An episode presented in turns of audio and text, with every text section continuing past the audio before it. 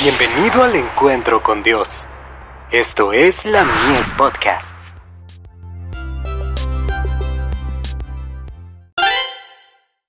Hijos e hijas de Dios.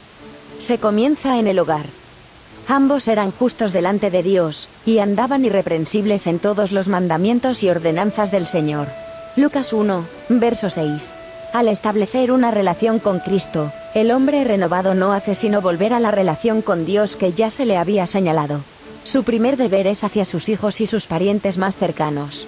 Nada puede excusarle por descuidar el círculo de sus más allegados para atender el más amplio, que se encuentra fuera de este. En el día del ajuste final de cuentas, se les preguntará a los padres y a las madres qué hicieron para asegurar la salvación de las almas de los que ellos se hicieron responsables trayéndolos al mundo. ¿Descuidaron sus corderos dejándolos al amparo de extraños? Una gran cantidad de bien realizado en favor de otros, no cancelará la deuda que tenéis ante Dios de cuidar a vuestros hijos. El bienestar espiritual de tu familia está en primer lugar. Boletín de la Conferencia General. Páginas 34 y 35. 1899.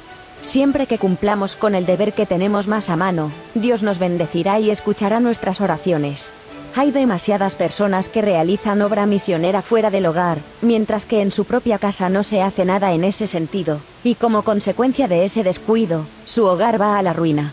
El primer trabajo misionero consiste en cuidar de que el amor, la luz y el gozo reinen en el hogar. No tratemos de realizar alguna gran campaña en favor de la temperancia, o alguna gran empresa misionera, antes de cumplir con los deberes hacia nuestro hogar.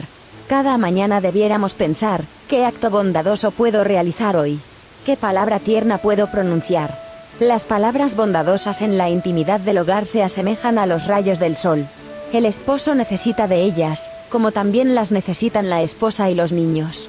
Cada corazón debiera aspirar a conseguir que exista aquí abajo tanto del cielo como sea posible. Debiéramos ser justos antes de ser generosos. Se necesita una religión del hogar, una gratitud manifestada por el hogar entero. De Review Angeral. 23 de diciembre de 1884.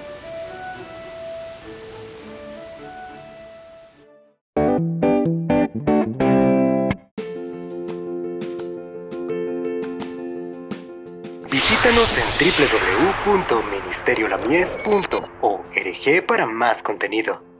Dios te bendiga.